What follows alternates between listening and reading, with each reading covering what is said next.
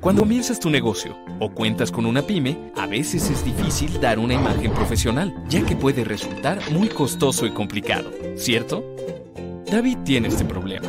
Trabaja en un café o en su casa, pero siempre interrumpe su labor por distractores que se le presentan. Sus citas son incómodas por no lograr una imagen profesional y queda mal con sus clientes al no poder darle seguimiento. En cambio, los clientes de Mariana son bien atendidos y cuenta con herramientas y equipo para cubrir sus necesidades en oficinas de primer nivel. Sigue creciendo su negocio y también trabaja desde casa, pero tiene un secreto, una oficina virtual. Con una oficina virtual de IBS no tienes que preocuparte por nada, solo por seguir triunfando.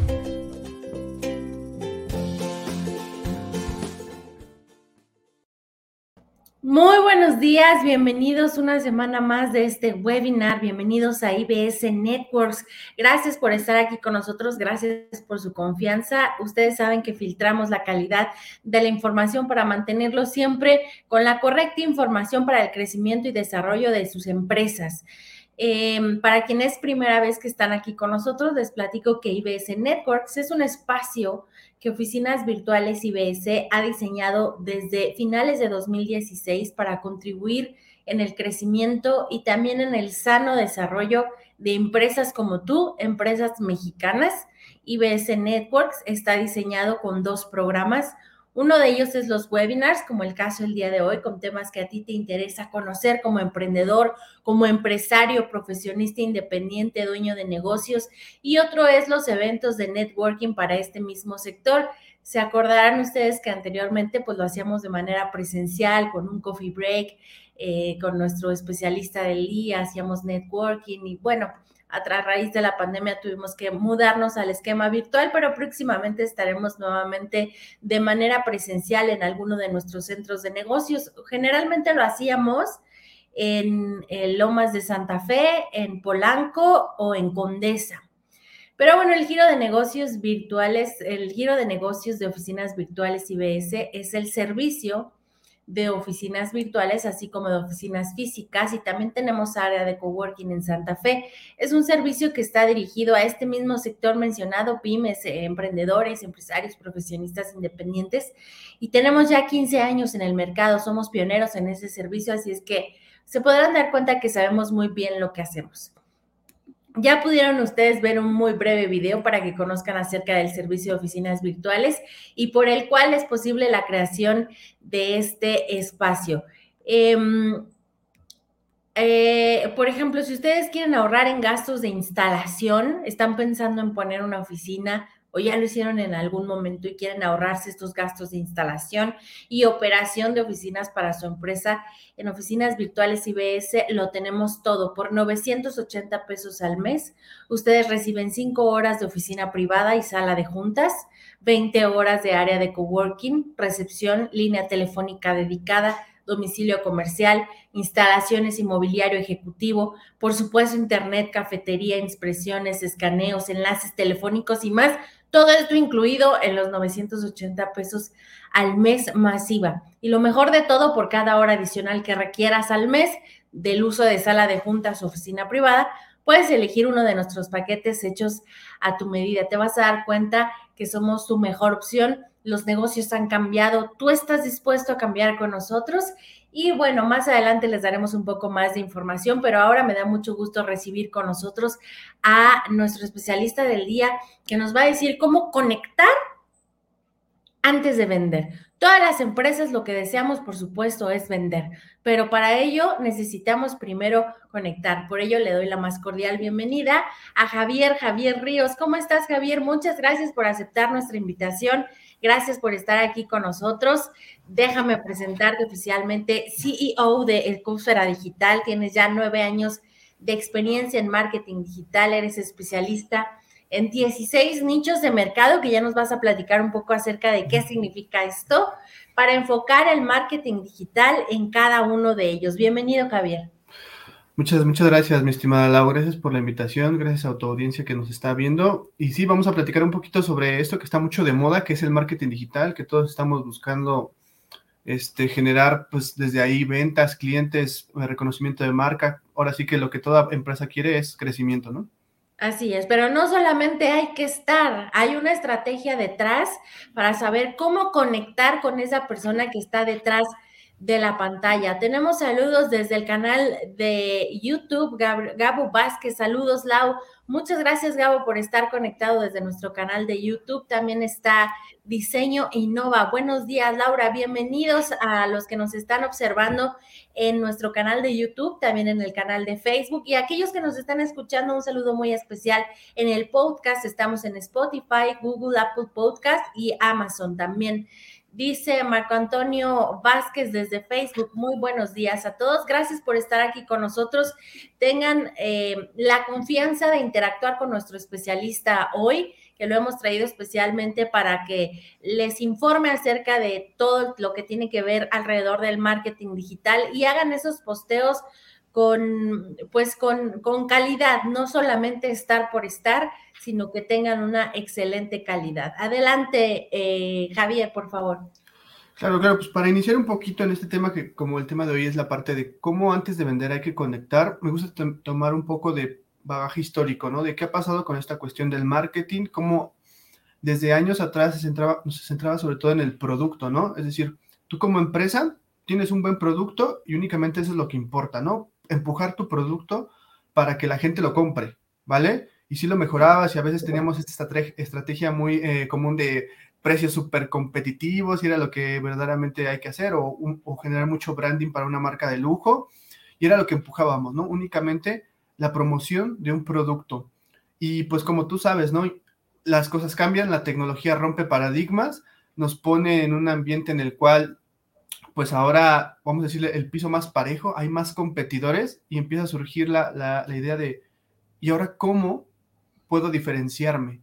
¿Cómo puedo empezar a decir, yo soy, puede haber personas o más bien este, empresas que ofrecen lo mismo que yo, producto o servicio, pero yo tengo este valor diferente.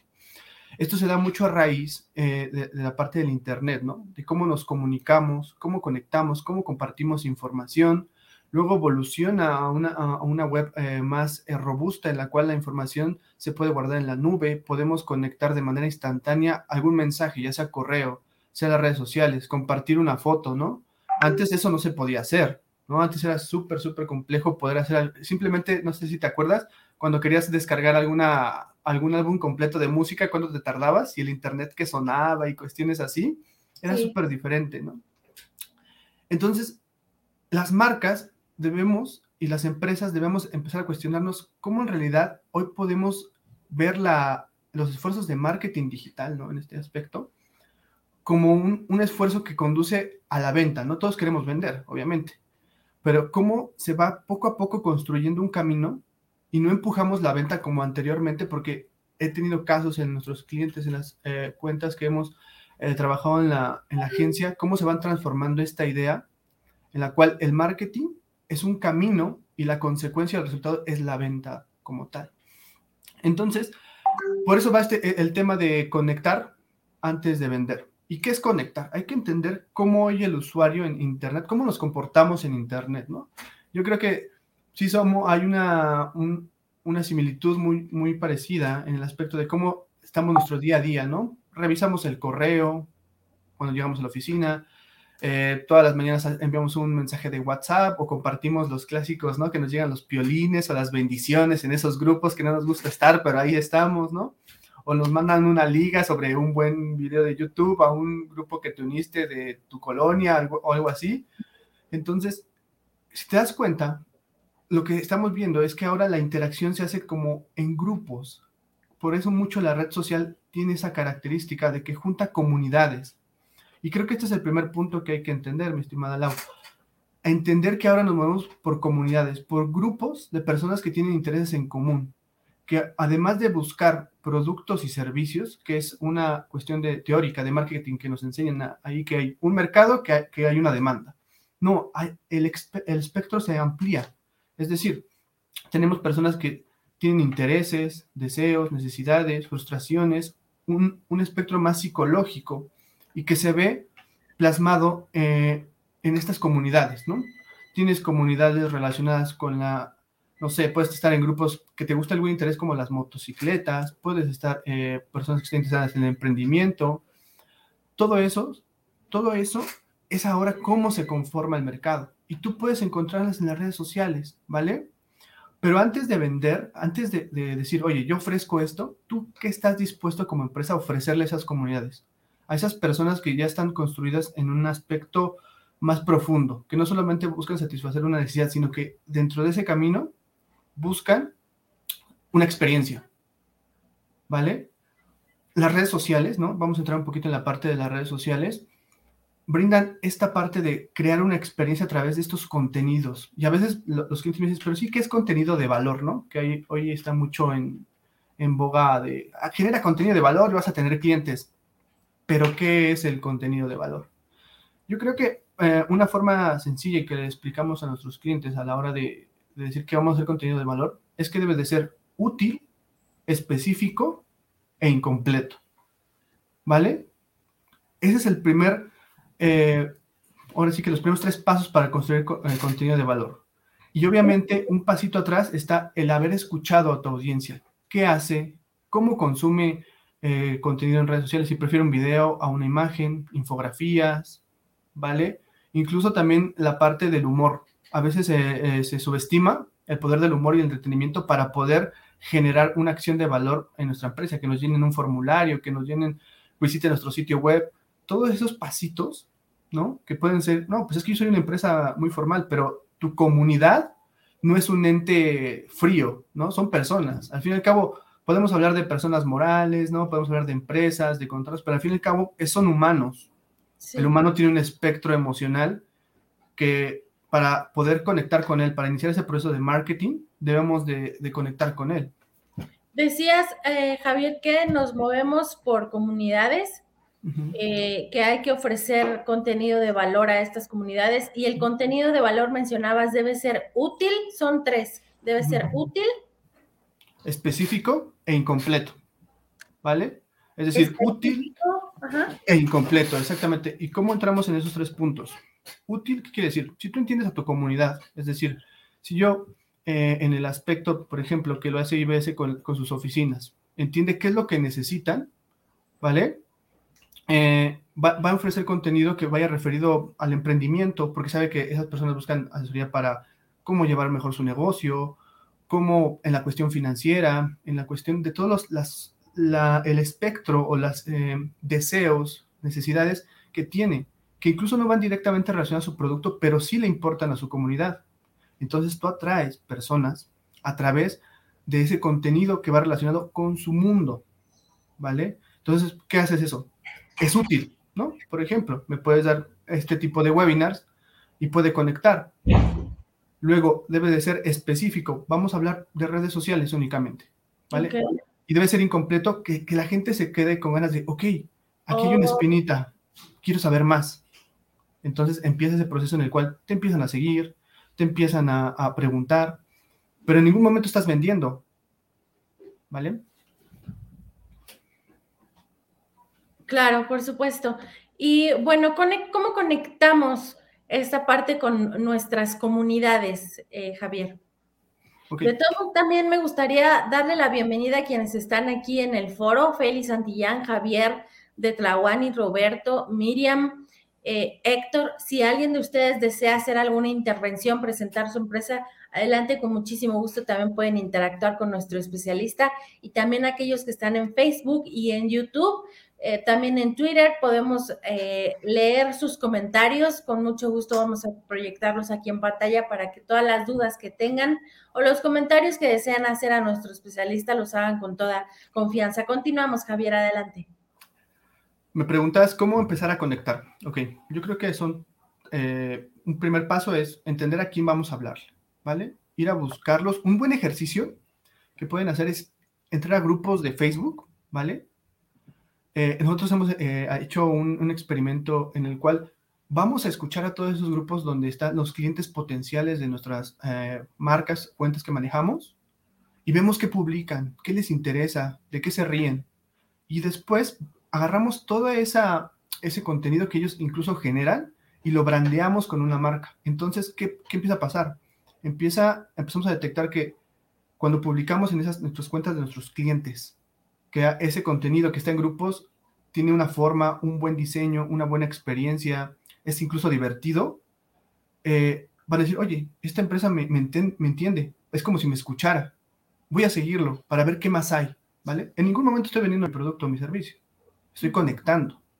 Y entonces empiezas a generar esa, esa atracción de, usuarios, generalmente usuarios se les dice cuando todavía son eh, parte del Internet y lo están usando para buscar información, entretenerse, etc. ¿Vale? Una vez que ya los empiezas a, retener, empiezas a hacer como cualquier buena, ahora sí que plantita que, tengas, si eres este, de esas personas que les encantan las plantas, debes saber que hay que cuidarlas, regarlas, abonarlas, y empiezas a mostrarles más, más contenido de valor y que poco a poco se va relacionando con tu producto o servicio. Entonces, el usuario, el usuario de, redes sociales, de internet, empieza a detectar que te estás preocupando porque él conozca más por sus necesidades antes de tú querer venderle. Y es donde hay que tener, y lo que mencionaba al principio, cómo la venta se convierte en una consecuencia y no un fin en sí mismo. Es como un calzador.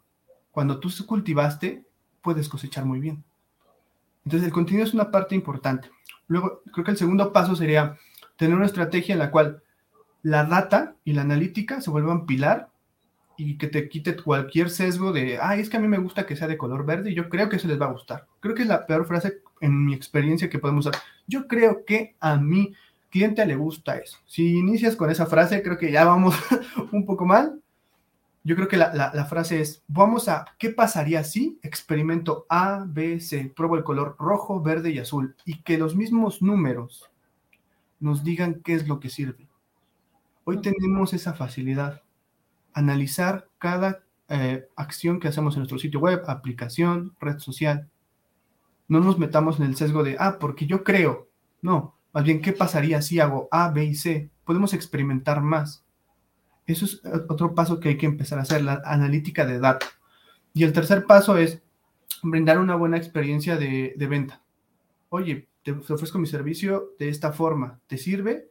O podemos incluirte tal, generar valor cuando se está haciendo la venta, ¿no? Tienes tu producto central, no sé, si vendieras, eh, tenemos clientes que venden, eh, por ejemplo, el e-commerce de cremas.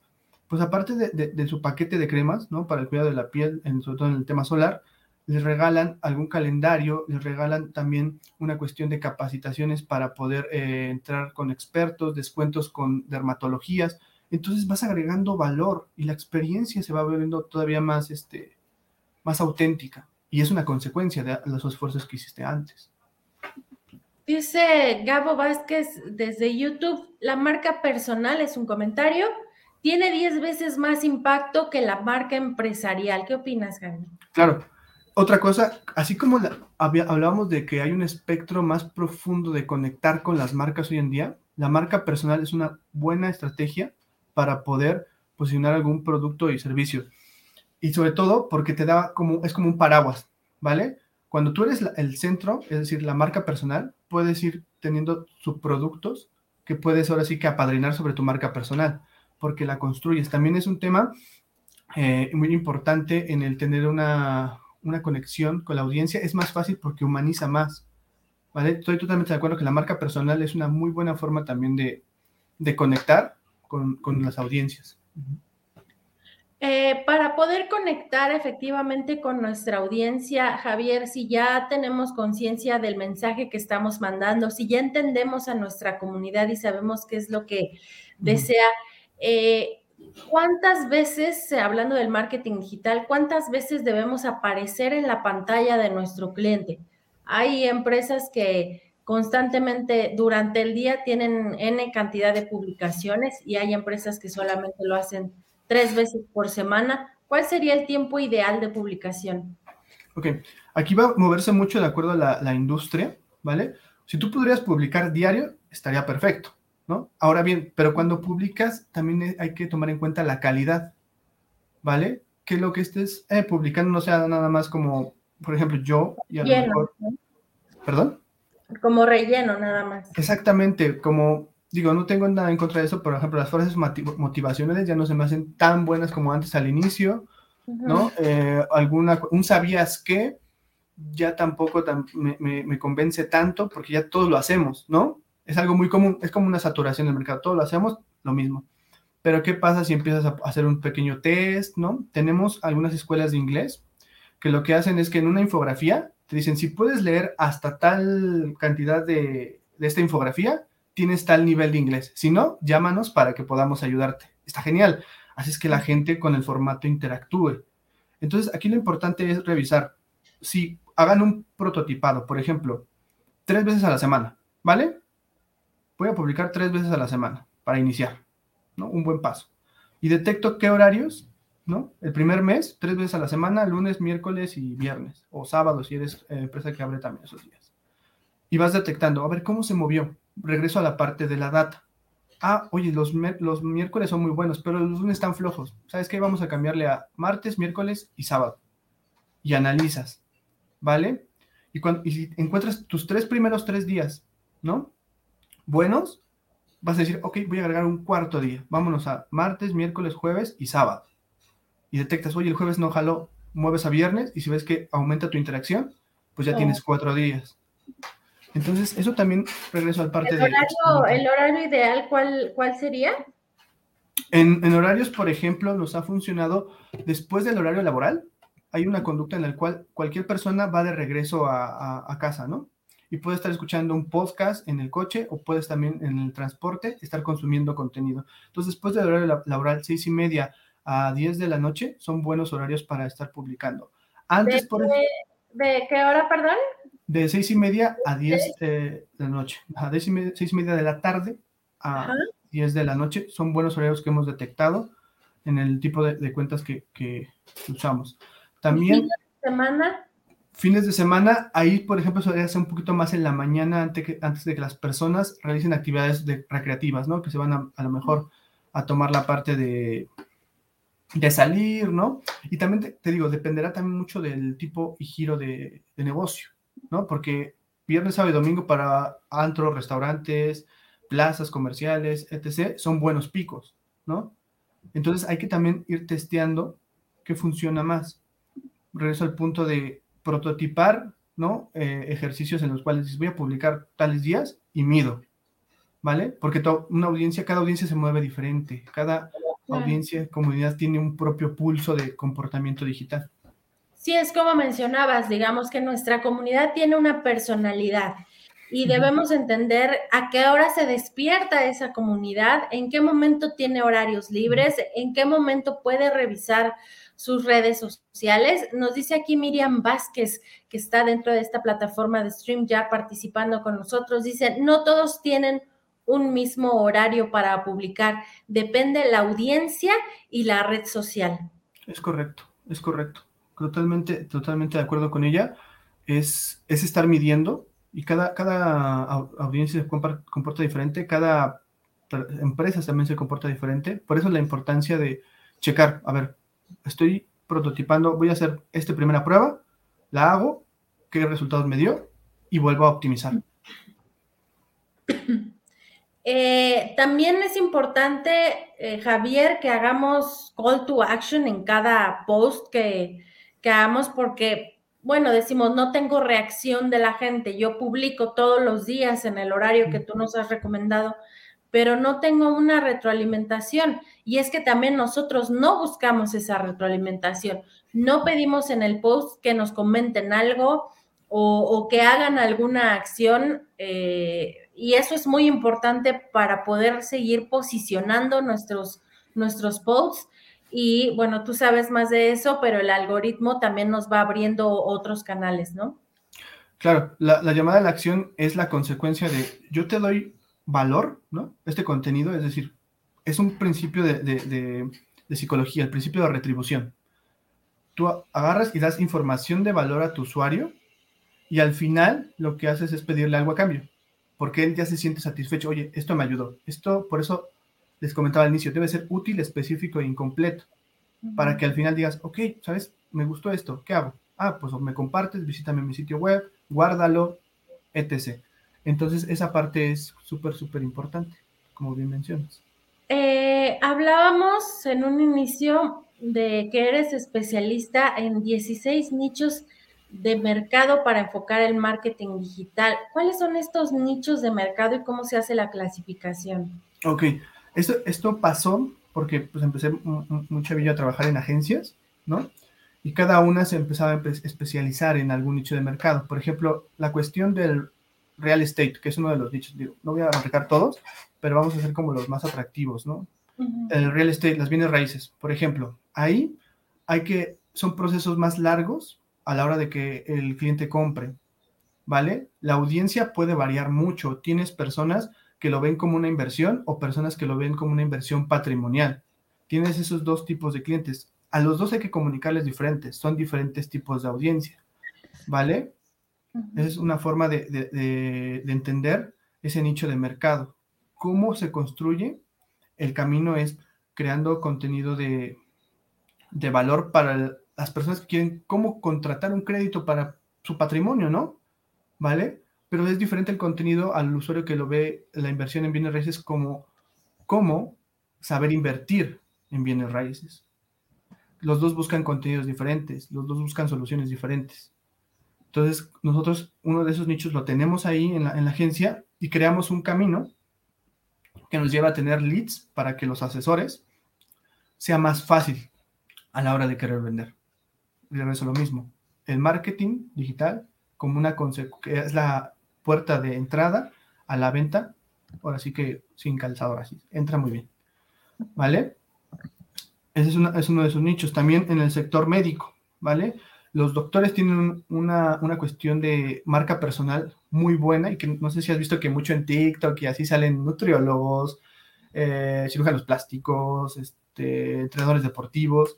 Ahí también es muy padre que puedan conectar con su audiencia porque la marca personal les da a los doctores en el sector médico mucho background para hacer, dar conferencias después y vivir incluso de su propio contenido, ¿sabes? Porque es alta especialización de conocimiento más potenciado con las plataformas. Entonces, tienes un engagement muy bueno.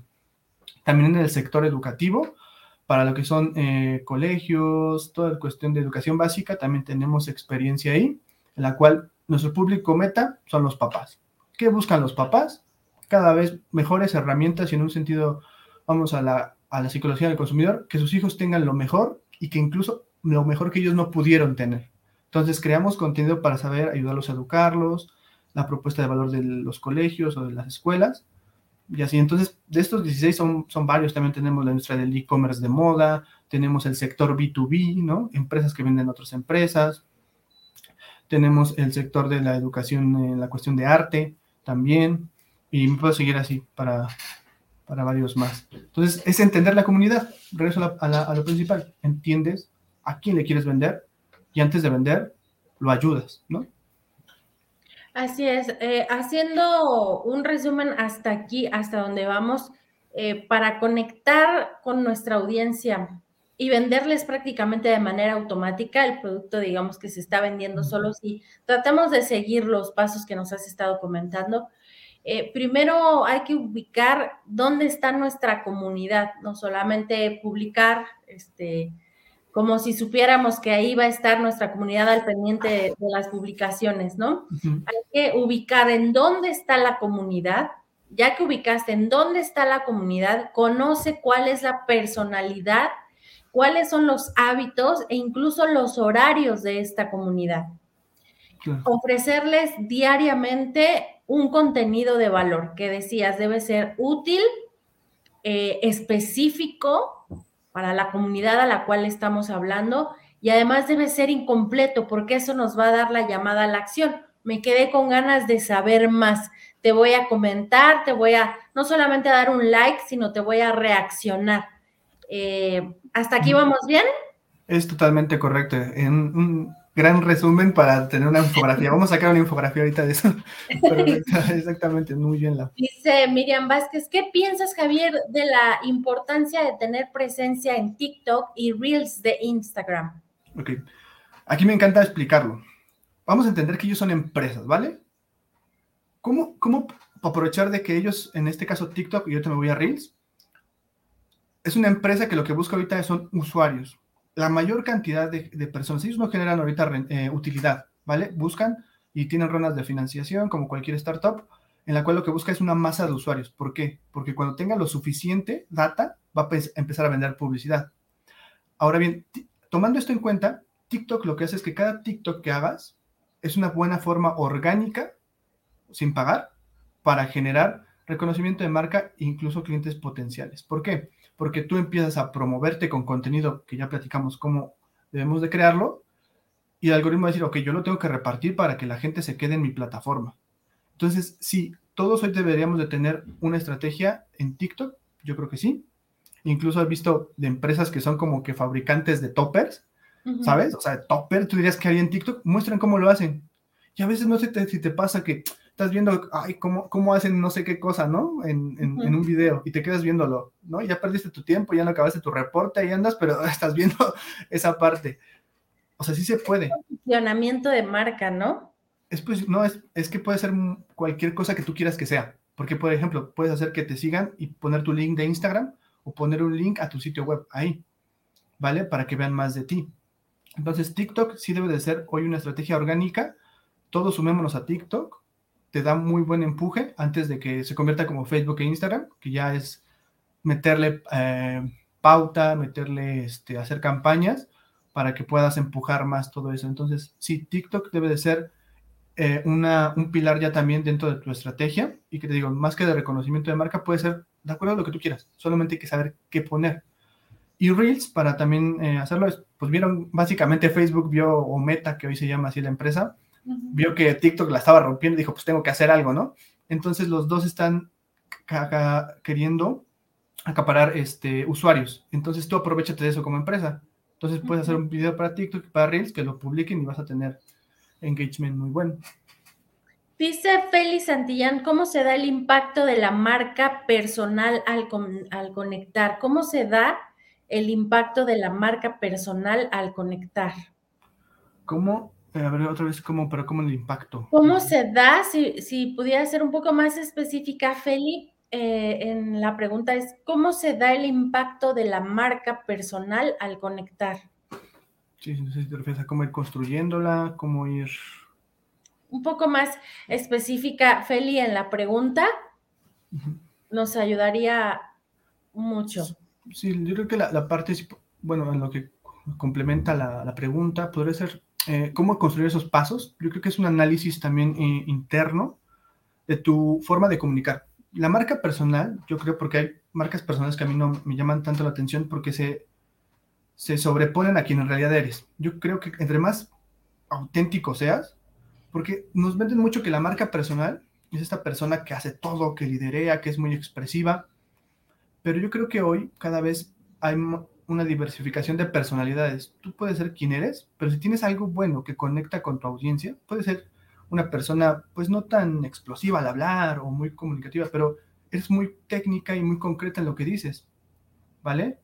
Es decir, tienes conocimiento. Ahora, empatía es en cómo lo comunicas, ¿vale?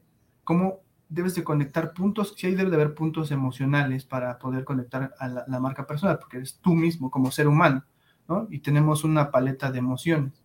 Entonces sí debes de conectar esa parte. Pero yo creo que es una, mezcla entre tu conocimiento técnico y tu forma de comunicar, ¿vale?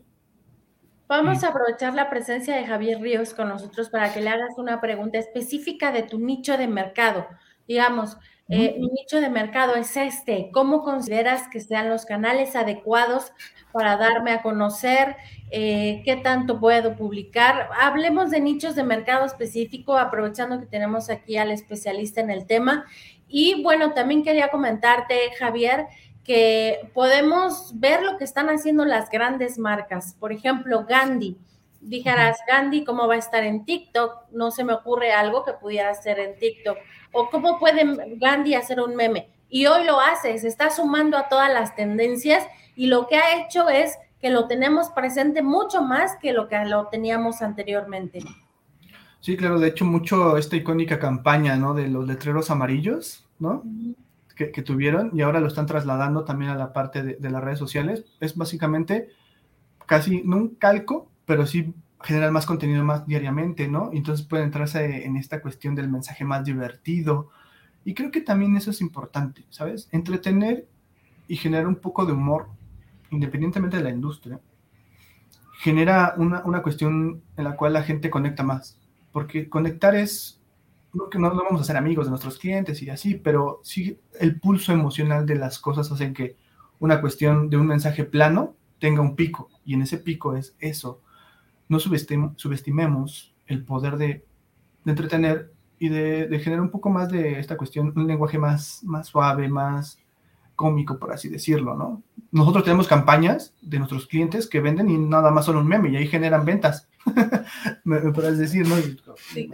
Entonces, eso también puede ser muy, muy útil. Y por ejemplo, el péndulo, que también vio lo que estaba haciendo Gandhi, pero, pero su campaña fue distinta, ¿no? Dice, eh, recientemente lo estaba platicando con, con algunas personas que dice el péndulo, mientras en otros lados te bulean por no saber hablar bien o, no saber escribir bien, aquí te damos clases para clases de lectura y, y creo que dice hay clases gratis aquí en el péndulo.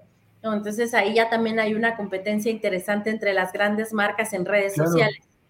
Claro, claro, sí, exactamente. Las grandes marcas tienen un, un, background muy fuerte para impulsar, pero también yo creo que también las pequeñas y medianas, luego hay personas que de repente se posicionan porque son muy buenas, ¿no? Y que incluso ah, utilizan esas dos cosas que a lo mejor el marketing de guerrillas que hacen entre Gandhi y el péndulo, y tú te metes ahí, ¿no?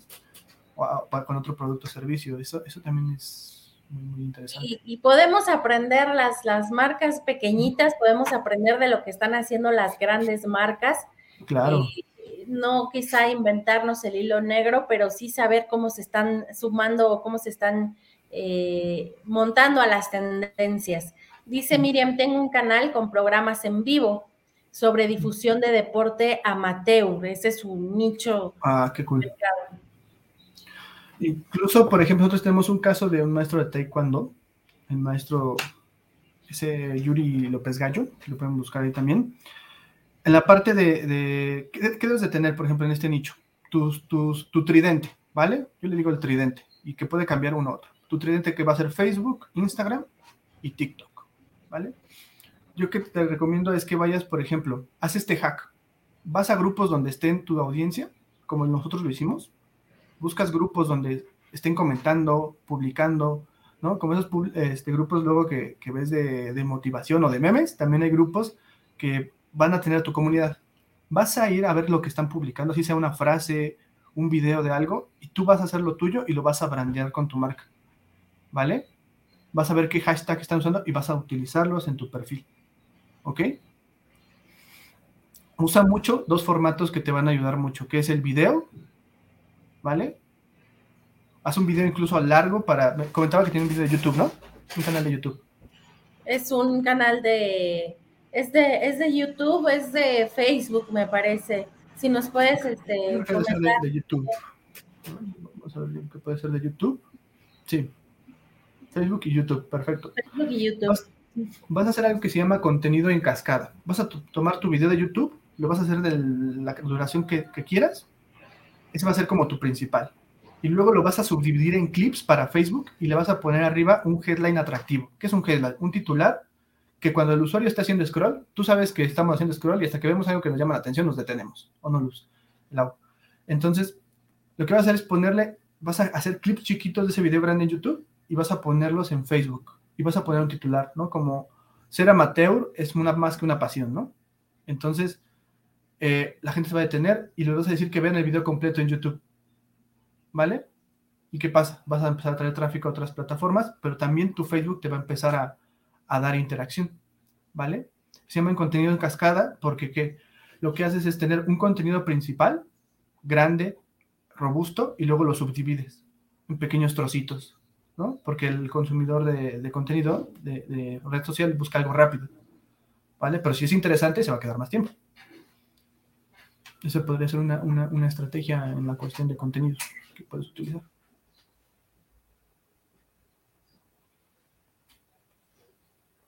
Mm, creo que estás muteada, mi estimada Lau, ¿no te escucho? Ahí está, sí. Dice Miriam, muchas gracias. Eh, Javier, y Javier nos dice, ¿qué tal con el CBD como otro nicho de mercado? Ah, en la parte del CBD, aquí hay que ser un poquito eh, delicados porque Facebook todavía está regulando todas estas cuestiones en la cual la cuestión de, los productos derivados de la marihuana. Hay que ser un poquito cuidadosos para que no nos no, interpreten mal lo que estamos vendiendo, ¿vale? porque a veces lo que revisan el anuncio, el contenido son algoritmos que no entienden de otra cosa más que de letras, ¿no? De imágenes, ¿no? Analizan eso y si dicen que no, no. Entonces hay que ser un poquito eh, en la cuestión, en lo que optimizan esta parte en la, ah, de qué publicar, saber cómo llegar, a lo mejor únicamente hablando de beneficios o hablando de los dolores de la gente. Y si quieren saber más, visiten tu sitio web. Ahí sí, tú puedes poner un link en Facebook que al final, ¿vale? Yo cómo lo haría. Hacer un blog, ¿vale? Sobre los beneficios o sobre los, las cosas que, le, que tu producto al final eh, resuelve, ¿no? Por ejemplo, dolor de rodillas. Habla sobre el dolor de rodillas, haces un blog, lo publicas en Facebook y al final cuando vayan a tu página web van a saber más y ahí está tu producto y ahí se vale poner como quieras el, contenido. Entonces es ir jugando, ¿no? Entendiendo las políticas de la plataforma, que Facebook cada vez es un poquito ahí, ah, luego también tiene una cuestión ahí que ahorita nos la vamos a platicar, de cuestión de, de ética y de moral, pero hay que entender cómo funciona la plataforma. Yo lo que haría es, ok, hacer blogs sobre los beneficios, dolores, necesidades que resuelven mi producto y que lo vayan a visitar a mi sitio web y ahí hago la conversión.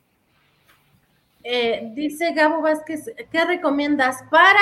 Bueno, si nos complementas la información. la hizo de emoción. Hizo emoción el buen Gabo. Seguramente le, podemos entender.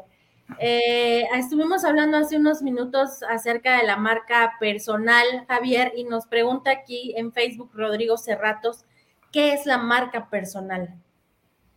Para mí la marca personal es la cuestión donde ofreces un producto y servicio a través de una cuestión de una personalidad, ¿vale?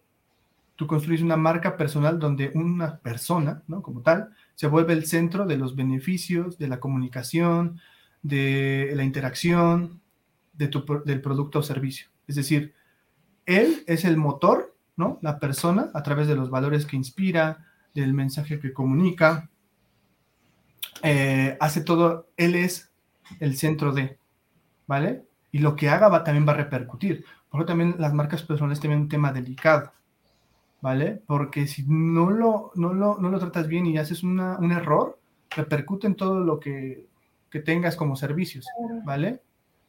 No es aislada, es centralizada como algunos artistas y políticos manejan más lo que es su marca personal, eh, no sabemos que tienen también empresas detrás de esa figura. Hablemos, por ejemplo, de políticos como, eh, no, no, no hablemos de algunos en específico, pero... Hoy no. Hoy no. es marketing político, pero por ejemplo, podemos hacer el caso de Microsoft, ¿no? De Bill Gates cuando estaba ahí. Como una marca personal o mexicano, por ejemplo, bueno, no sé si sea mexicano, supongo que sí, Luis García, maneja más una imagen personal, una marca personal, que la marca tiene empresas y no conocemos cuál es el nombre de sus empresas. Lo conocemos a él como Luis García y Luis García vende como una marca personal.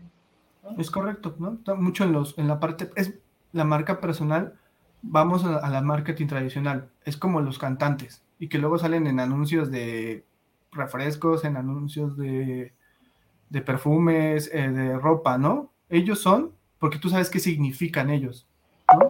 Nunca vas a ver a lo mejor, a, no sé, en la cuestión de, o quién sabe, ¿no? de Bad Bunny enseñando Gucci, creo que también puede ser, ¿eh? por el impacto que ya tiene, o la, la envergadura que él tiene en ese aspecto. Pero sí, o sea, tú, la marca personal que es, es una persona que se vuelve el centro, ¿no? Del, mensaje, de los valores, de todo que, lleva atrás un producto o servicio, ¿vale? Dice Erika desde YouTube, Erika Lester, para una empresa de servicios financieros, ¿en dónde encuentro su mercado? En este caso, vamos dirigidos a empresas. Ok, para empresas B2B.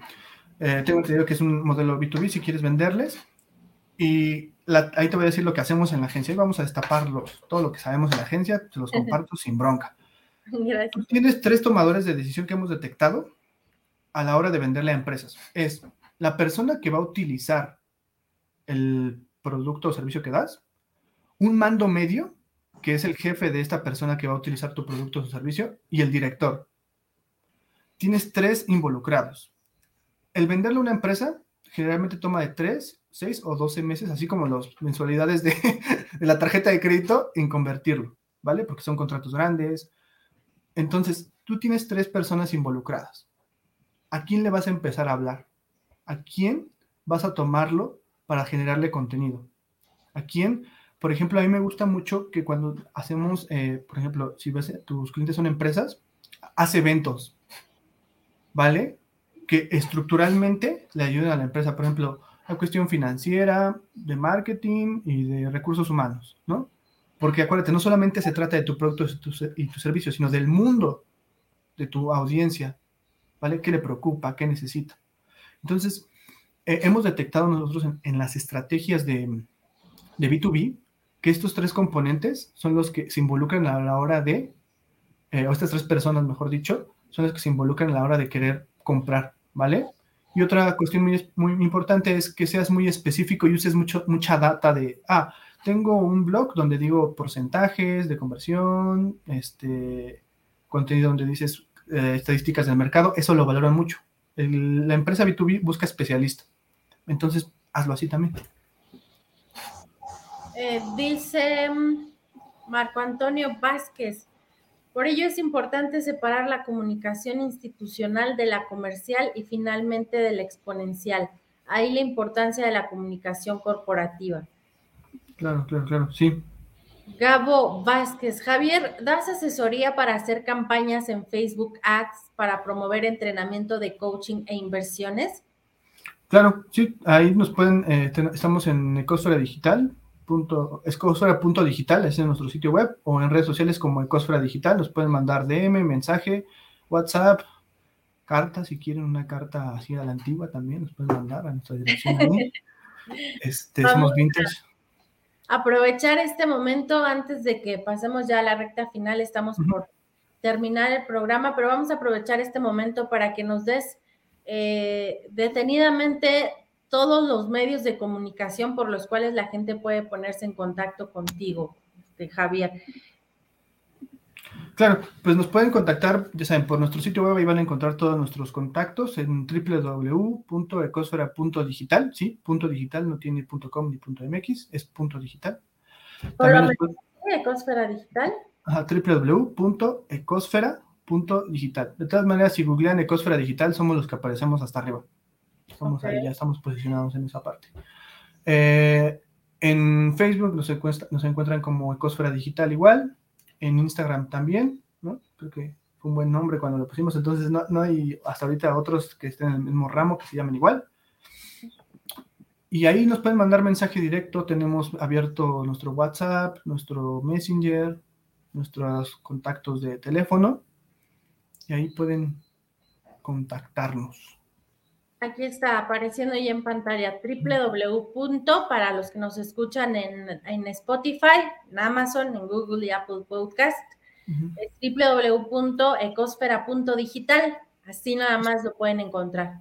Es correcto. Pueden encontrarlo también en redes sociales como Ecosfera Digital.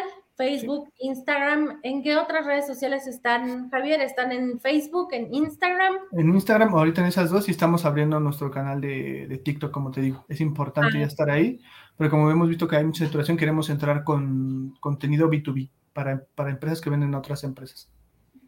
Eh, nosotros, los, los, pequeñitos, los que estamos haciendo pruebas y los que tenemos que eh, manejar perfectamente hacia dónde va destinado nuestro presupuesto, Javier, ¿recomendarías primero trabajar de manera orgánica todos los consejos que nos has dado, ver qué es lo que pega y después de ver qué es lo que pega, hacer, la, hacer una, eh, primero de manera orgánica y después una publicidad o una pauta ya eh, pagada? Porque, bueno, decimos, bueno, voy a empezar a publicar y como quiero atraer mercado, pues este primer post lo voy a, pagar, lo voy a, este, a pautar y resulta que ese post pues ni tiene contenido de valor, lo hizo el sobrino de un amigo. El sobrinity.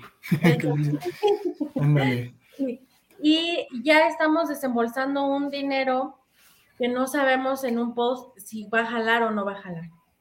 Ok, yo creo que aquí lo importante es, por ejemplo, como platicamos, TikTok lo puedes hacer de manera orgánica, también Instagram puedes generarlo, pero si quieres meterle velocidad, yo siempre les digo que la publicidad en, plataformas sociales no es que te, te dé los resultados mágicos, te da velocidad. Es decir, si lo haces orgánicamente, el crecimiento es poco a poco, ¿no? Si tienes buen contenido. Si vas a meter anuncios, sí lo pueden hacer desde el inicio. Y de hecho, lo que puedes hacer es poquito a poco. Hay algo que nosotros hacemos en la agencia que son micropautas. Es decir, testeamos para saber qué es lo que mejor funciona. Obviamente con estrategias previamente hechas y briefs con el cliente. Para saber, como te platicaba, los datos y el sesgo que tú puedas tener de yo creo que esto va a funcionar, se rompe cuando tú prototipas y tú puedes empezar invirtiendo 10 dólares diarios en, en Facebook, ¿vale? En una semana y el primer mes vas a tener toda la data para saber qué haces el segundo, ¿vale? Son prototipados y vas a tener resultados más rápido. Eso es lo que les digo en Facebook e Instagram, sobre todo en Facebook, que, te permite segmentar este, bastante bien. Igual en LinkedIn, si vas a hacer, en Google Ads es otro, otro cuento, pero en redes sociales a mí me gusta mucho empezar a invertir en publicidad porque por cada dólar que, que, metes en la plataforma te da buenos rendimientos. Y luego ya puedes evolucionar a LinkedIn, a Google Ads, para presupuestos más grandes. Pero sí, si quieren hacerlo, sí pueden empezar a hacerlo. Solamente tengan en cuenta que tengan una, una estrategia antes que meterle dinero, tengan buen contenido, escucharon bien a su audiencia y creen un camino. ¿Cómo es el caminito para llegar a mi producto? Esa es una buena, una buena analogía. Y primero, como mencionabas, hay que recalcarlo para conectar con nuestra comunidad antes de vender, antes de querer venderles. Hay que conocer cuál es la personalidad, los hábitos, los horarios de esta comunidad, entenderlos, hablarles como si estuviéramos en sus zapatos. Vamos a captar de esta manera su atención, nos van a seguir, nos van a conocer, a confiar en nosotros y desde luego eh, eso va a traer como consecuencia que tomen la decisión de comprarnos, si es nuestro mercado adecuado, ¿no? Si es nuestro mercado correcto. Claro, claramente eso sí está muy, muy, muy atinado, como mencionas. Y una última, una última cuestión ya para ir cerrando. Sí. Algún momento estuve circulando en las redes que el marketing promete de más y entrega de menos. Creo que cuando empiezas a ser más coherente con lo que comunicas, cuando tienes a tu comunidad, empiezas a tener ese, ese gap, se empieza a bajar. Y otra cuestión muy importante es que ningún producto y servicio, si de origen es malo, el marketing no lo va a solucionar. Eso hay que ser muy claros. Si no, verdaderamente construiste algo con valor, que ya esto ya va más a la estructura del modelo de negocio, no creas que la publicidad o el marketing te va a salvar. Al contrario, lo que hace es evidencia más los errores que puedes tener en tu diseño de tu producto, la propuesta de valor. Entonces, es muy importante también, para no venderle aquí la panacea de que esto soluciona y salva negocios de la noche a la mañana. Eso también es responsabilidad de nosotros. Claro, como nos puede beneficiar muchísimo, así nos puede perjudicar, por eso hay que tener cuidado con lo que publicamos, la forma en la que publicamos en nuestras redes sociales. Claro que sí. Dice Rodrigo Cerratos, muchas gracias. Erika Lester, muchas gracias por la información que les has dado. No, al contrario. Javier, y bueno, ya para finalizar, estamos a cinco minutos de finalizar la transmisión platícanos qué es lo que haces tú en Ecosfera Digital.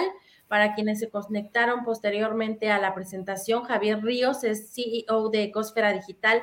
Tienes ya nueve años de experiencia en marketing digital y eres especialista en 16 nichos de mercado. Ya nos platicaste a lo largo de la transmisión algunos. Y bueno, estos 16 nichos de mercado para enfocar el marketing digital en cada uno de ellos. ¿Qué es lo que haces en Ecosfera Digital y quién tendría que acercarse con ustedes? Ok, pues bueno, en Ecosfera Digital somos una agencia, ¿no? Que busca ah, a través de experiencias anteriores que no nos gustaron cómo se estaban haciendo las cosas en el marketing digital, hacer una propuesta a nosotros de entregar campañas que den como resultado esos clientes que todos desean. Mi labor yo creo que es más sobre todo de guiar y dar un poco de empuje y ayudar mucho. Yo creo que los que verdaderamente hacen son mi equipo, que este, ellos eh, de verdad lo hacen muy bien. Tenemos gente muy creativa, gente que es muy buena estratégicamente, los de diseño que son los que luego lo sufren en los cambios, pero que aún así de verdad le entregan este, sus mejores habilidades a la hora de diseñar y crear experiencias. Entonces nosotros creamos esas campañas, ¿vale? Que conecten, ¿no? Tu buen producto o servicio para que al final tengas clientes y que después de crear ese primer camino podamos ir trabajando lo que se llama exponenciar los resultados con data. Es decir, ahora como ya sé qué camino seguir, quiero más, ¿no? Todo esto guiándolos, incluso educando a nuestros clientes, porque yo creo que también la responsabilidad de, todas las empresas creo que también es educar, decirle, oye, ¿sabes qué? Tu producto tiene estas fallas, a lo mejor podemos entrar por esta parte, ¿no? Por una buena experiencia al cliente. Eso también lo hacemos como una labor que incluso vamos a decirle adicional, valor que le entregan. Y lo padre también es que haciendo estas campañas que generan eh, clientes a través de Facebook, Instagram y las redes sociales, se genera una cuestión en la cual tú te sientes apoyado por un grupo de personas que aman lo que hacen, ¿vale? Y están comprometidas a ayudarte. Entonces, mi labor como tal, yo creo que es sobre todo ayudar también a los chicos a que su trabajo sea más eh, eficaz, viendo la cuestión de estrategias también, y creo que también mi labor es ir comunicar, ¿no? A otras personas como en este espacio que te agradezco mucho, Lau. A ti, eh. ¿Qué se puede hacer, no? Para que vengan con nosotros, para que, oiga, platiquemos, ¿no? ¿Qué podemos hacer? Yo creo que esa es mi labor, hablar nada más, pero los que se llevan todo el, el, el mérito creo que serían ellos. Entonces, Muchas gracias, Javier, por haber aceptado esta invitación, por esta inversión de tu tiempo y tus conocimientos y, y, esta experiencia de nueve años que ya tienes y que compartes de manera desinteresada con nuestra audiencia, sin duda para conectar eh, con ellos, por supuesto. Los datos de la empresa Ecosfera Digital están apareciendo en pantalla para quienes nos escuchan en Spotify, www.ecosfera.digital, así nada más Ecosfera Digital en redes sociales.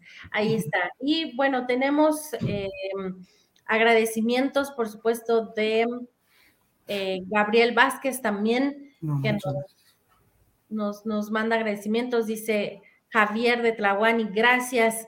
Miriam Vázquez, muchas gracias, excelente aporte. Javier, pues no me queda más que darte las gracias nuevamente por esta participación, por haber estado parte, aquí con nosotros contribuyendo al sano y des desarrollo, crecimiento de pymes mexicanas. No, al contrario, y gracias y felicitarlos también a ustedes de regreso por el esfuerzo. Creo que si hoy podemos, hoy podemos tener un espacio para comunicarnos y tenemos algo inteligente, uh, bien este, estructurado y desinteresado para decir, ¿no? Que aporte valor yo creo que se vale que todos hagamos un esfuerzo parecido. Muchas gracias, Laura.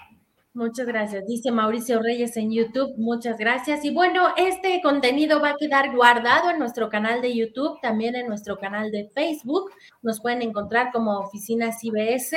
Y eh, bueno, ustedes pueden ahí revisar nuevamente la información o compartir si desean eh, pues difundir esta, este comentario que nos ha dado Javier. Estamos también, el comentario se quedará en, nuestras, en nuestro canal de Spotify, Amazon, Google y Apple Podcasts.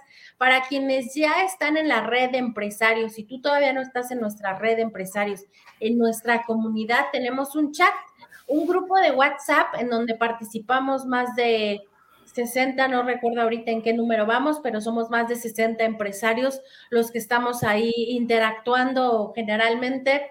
Y si tú todavía no formas parte de esta comunidad y deseas hacerlo para tener más información sobre todo lo que hacemos, tenemos webinars con diferentes temas y especialistas, como el caso el día de hoy. Tenemos eventos de networking mensualmente. Eh, te voy a dejar el número de WhatsApp donde puedes solicitar formar parte de esta red.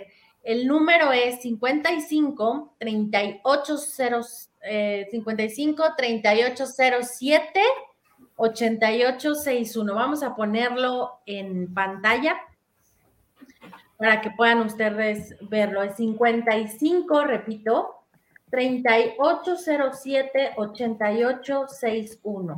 3807 8861. Ahí está apareciendo en pantalla para Facebook y YouTube.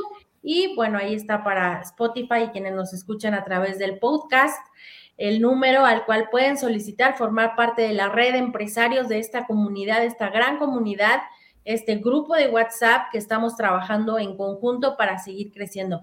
Nuevamente, Javier, muchas gracias, que tengas una excelente tarde de miércoles. Igualmente a todos y pues ya saben, a conectar antes de vender. Conectemos antes de vender. Gracias a todos ustedes que nos escucharon una semana más. Nos vemos el próximo miércoles. Un tema más, un especialista distinto que esté enfocado también en aportar a tu crecimiento. Que sigan teniendo todos una excelente tarde de miércoles. Hasta la siguiente. Bye.